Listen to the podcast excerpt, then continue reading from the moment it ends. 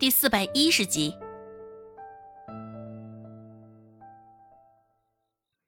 周游桥眼中的愤恨似是毒箭一般，疯狂的射向周芷。只是孟婆子站着，始终没有开口说话，更是没有数落周芷一声。见状，周游桥也是更为焦躁，扭头看向周成的方向，朝他撇了撇头。示意他赶紧开口说些什么。周成在胭脂中加料的事儿，两个人瞒了下来，没有告诉孟婆子。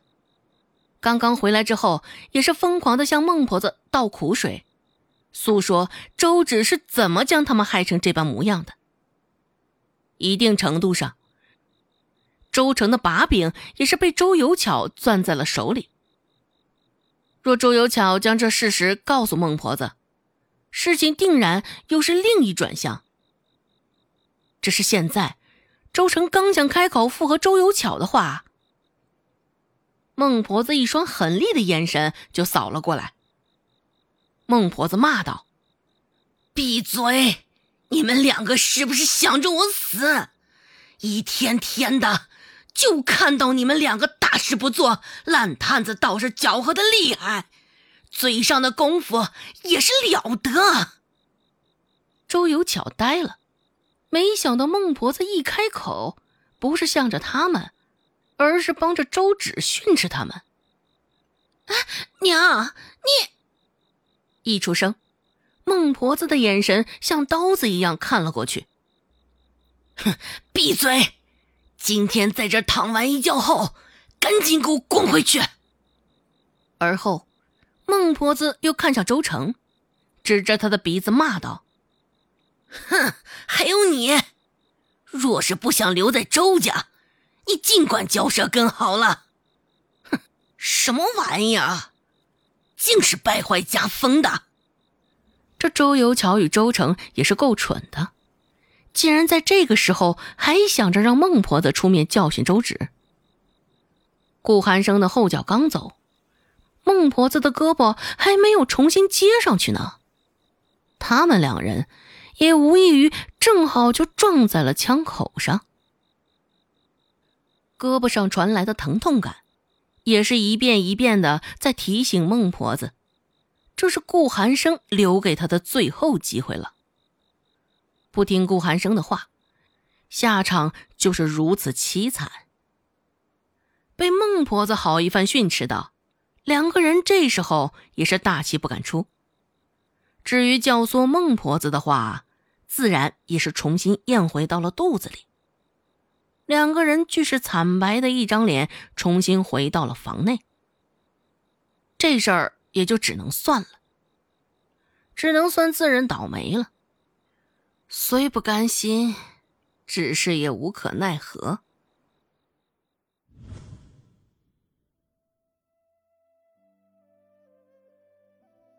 镇上的宅子打理的差不多了，就算孟婆子没有开口赶周有巧，周有巧也打算走了。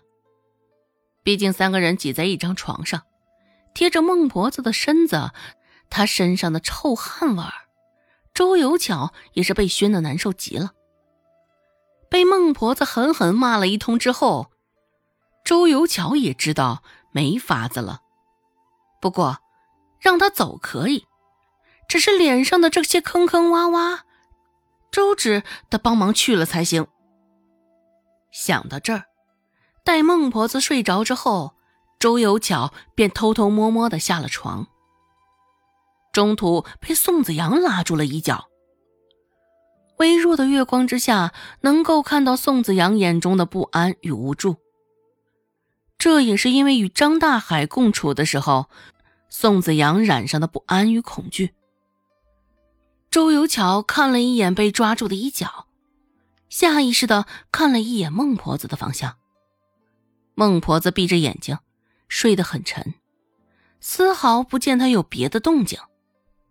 见状，周有巧这才稍稍安静，直接抬手将宋子阳的手一根一根的掰开，压根不管他现在的情绪。周有巧用力的敲着房门。此刻正是大家伙都睡得正香的时候，四下静悄悄的。只是他这敲门声突然响起，也是突兀极了。鸡圈里原本已经安睡的鸡，听到这些动静，也是咕咕咕叫了几声。周有巧又抬手，在门上砰砰砰敲了几下。原本睡的三个人，现在也终于是蒙蒙然醒了。这个时间了，还能是谁？周有巧又抬手在门上砰砰砰敲了两下。原本睡着的三个人，现在也终于是蒙蒙然醒了。这个时候了，还能是谁？三个人躺在床上，俱是不想动弹。最后还是周兴起来开门。现在深夜了，天气又是寒凉抚一处被窝，凭着身上那薄薄一层的睡衣，周兴也是冻得个直哆嗦。门上的搭锁才刚下了，周有巧就猛地一推，将门推开了。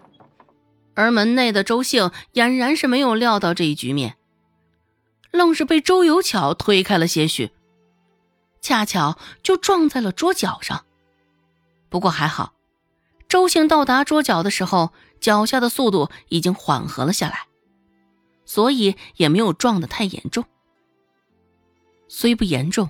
疼痛还是有的。门外的寒气一下子涌了进来。周兴硬着头皮给房间内点上了油灯。突然的光亮，倒是让适应了黑暗的几个人都有些睁不开眼睛。愣是缓和了许久，这才适应了过来。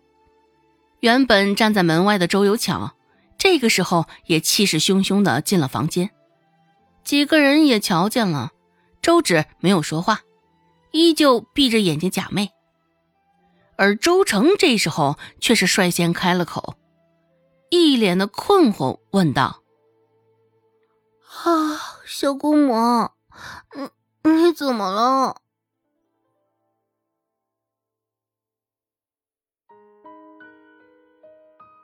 本集播讲完毕，感谢您的收听。感兴趣，别忘了加个关注。